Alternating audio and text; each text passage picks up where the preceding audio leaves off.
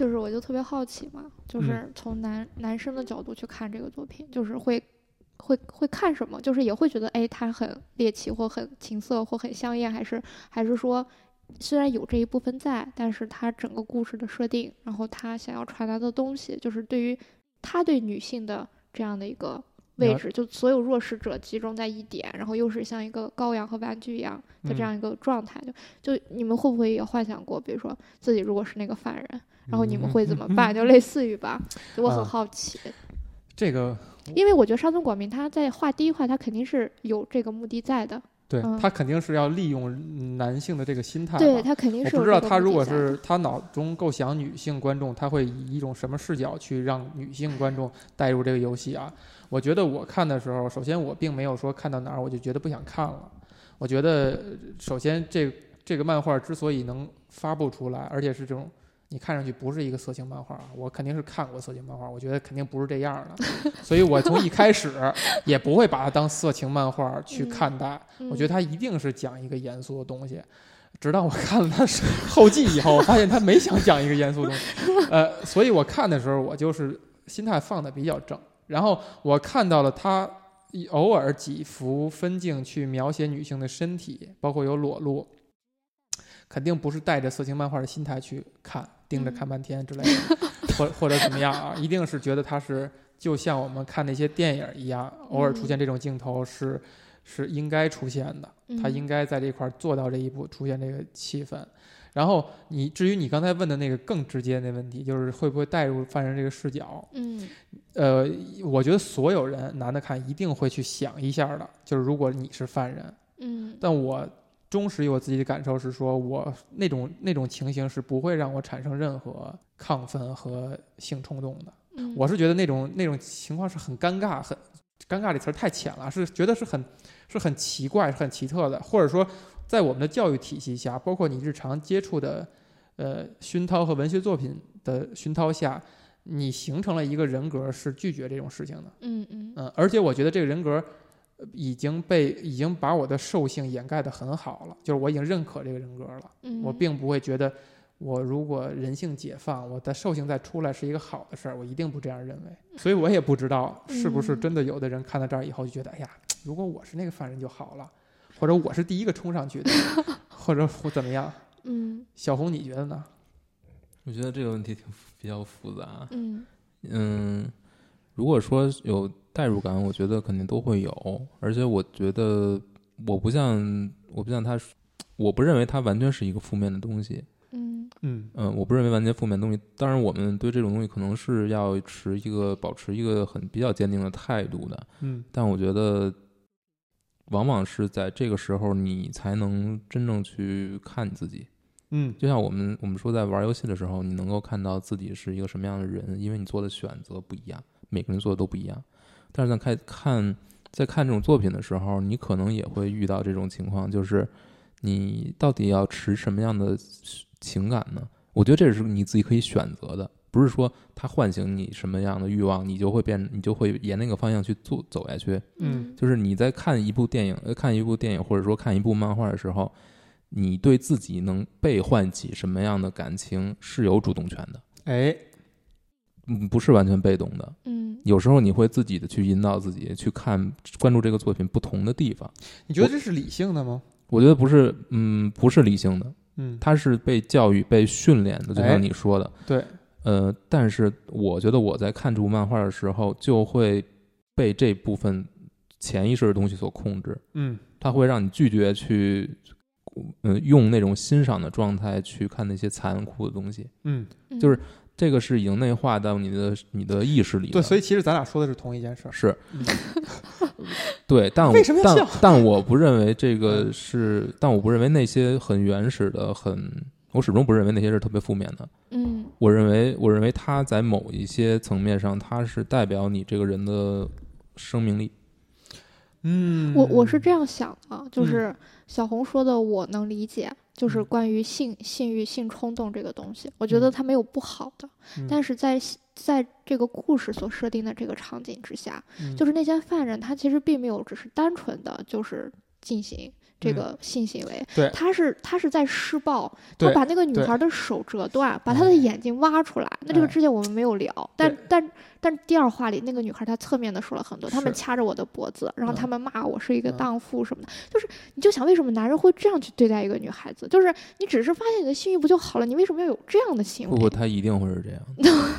为什么呢？我我觉得咱们别说自己身上了啊，就说很多很多人是这样的，呃有欲望、有性欲，以及这些东西能让你兴奋，无是无关好坏的。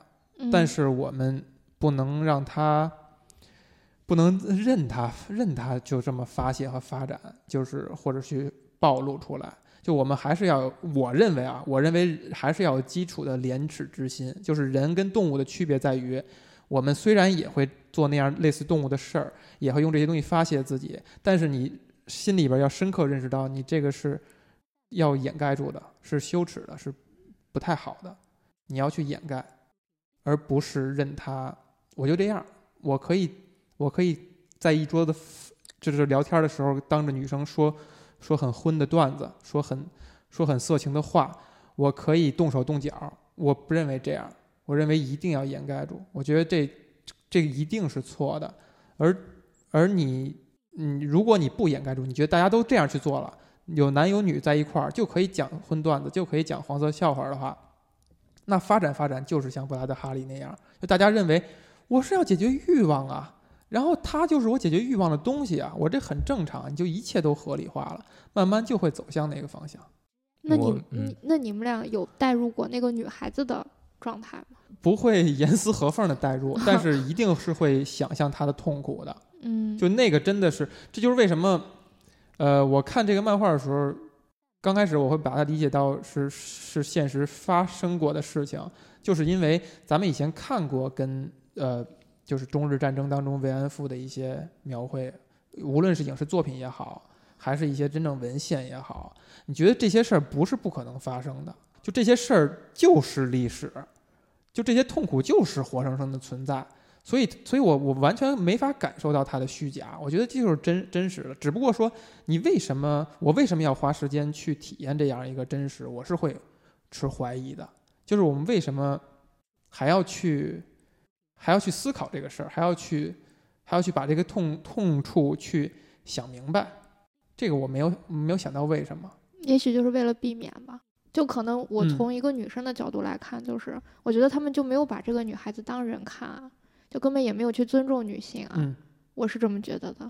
呃，对，所以说其实就像，就我们结束奴隶制，其实也短短的只结束了大概一百一百多年吧，嗯，对吧？你回到那个年代，大家就觉得这些人不是人，那就像我们现在可能觉得猫和狗不 不是人，但是有很多人觉得它跟我们是平等的。嗯，那我们永远这我们这条线什么拉到什么时候，拉到哪儿呢？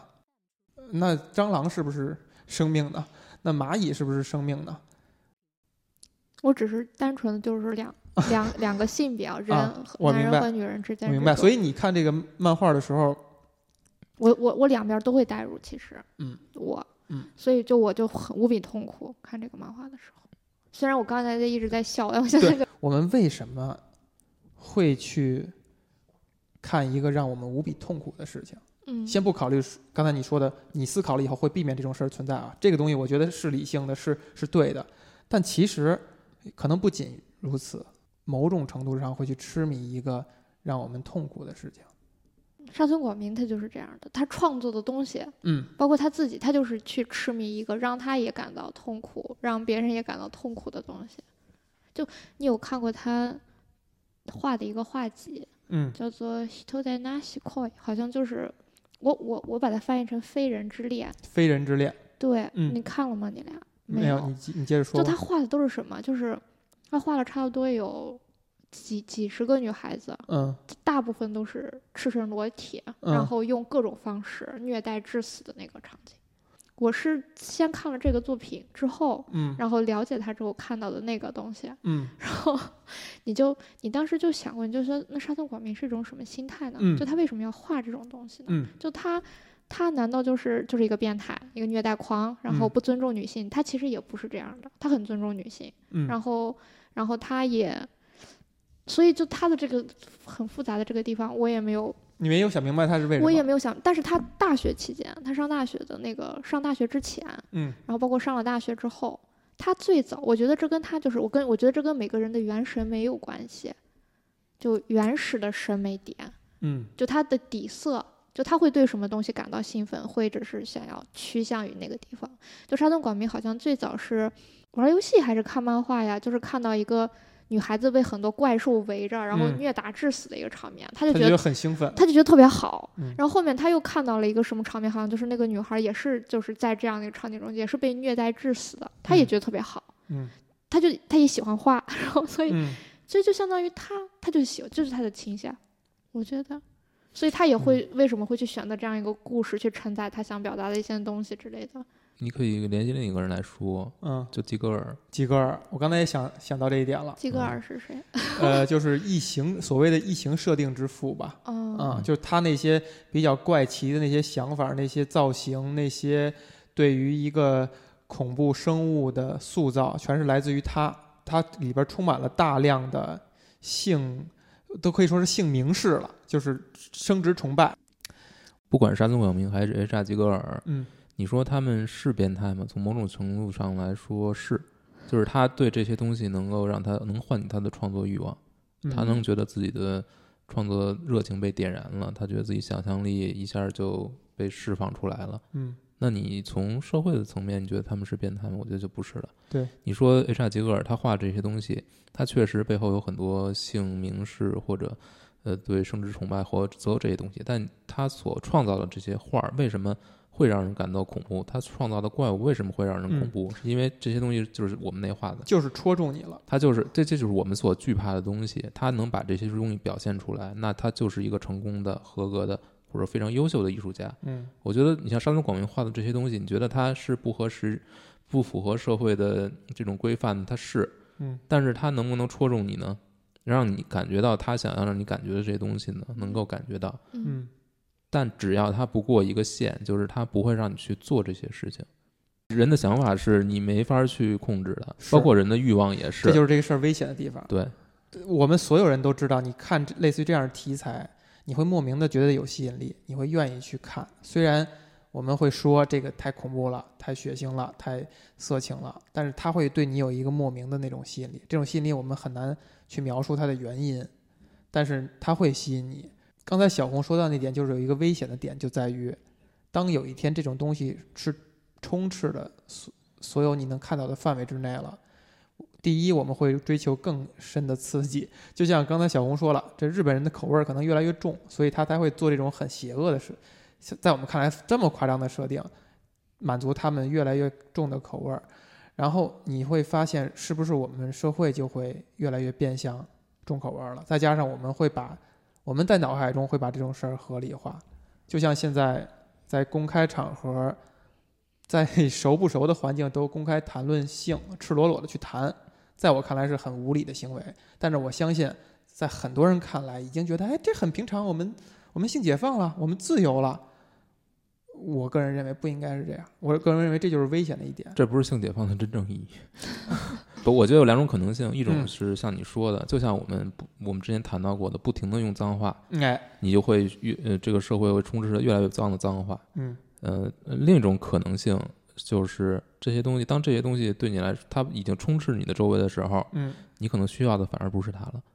就像我觉得嗯，布莱德哈利这个马车，他在第一座第一故故事已经把这个东西展现出来了。嗯，你需要的就不是它了。我觉得在之后，我觉得他做的比较好的就是在之后，他去想了一些，他在这个基础之上，他去做的事情是让你去反思这个的，他不是让你去只呃一遍一遍的观看更更虐的这种这种剧情。啊，不会再用用虐来取胜了。这些东西对于他对于他创作来说已经没有吸引力了，我或者说他已经完成了自己想要画这个的欲望，他后面他在履行他作为一个创作者应该去做的事情，嗯就是去追寻更深的东西。嗯那只要他有这个东西，我觉得就行。对于受众来说也是一样，创作者是这样，受众也是这样。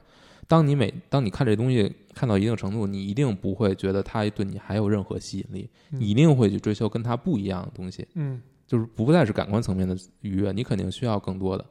如果你是往这个方向去走的话，我觉得你肯定早晚会就是，如果这个东西，如果布拉德·哈利的马车是一个只是感官层面的东西，你一定会最终会抛弃它，你会忘记它。嗯。你不会再记住这个作品。嗯。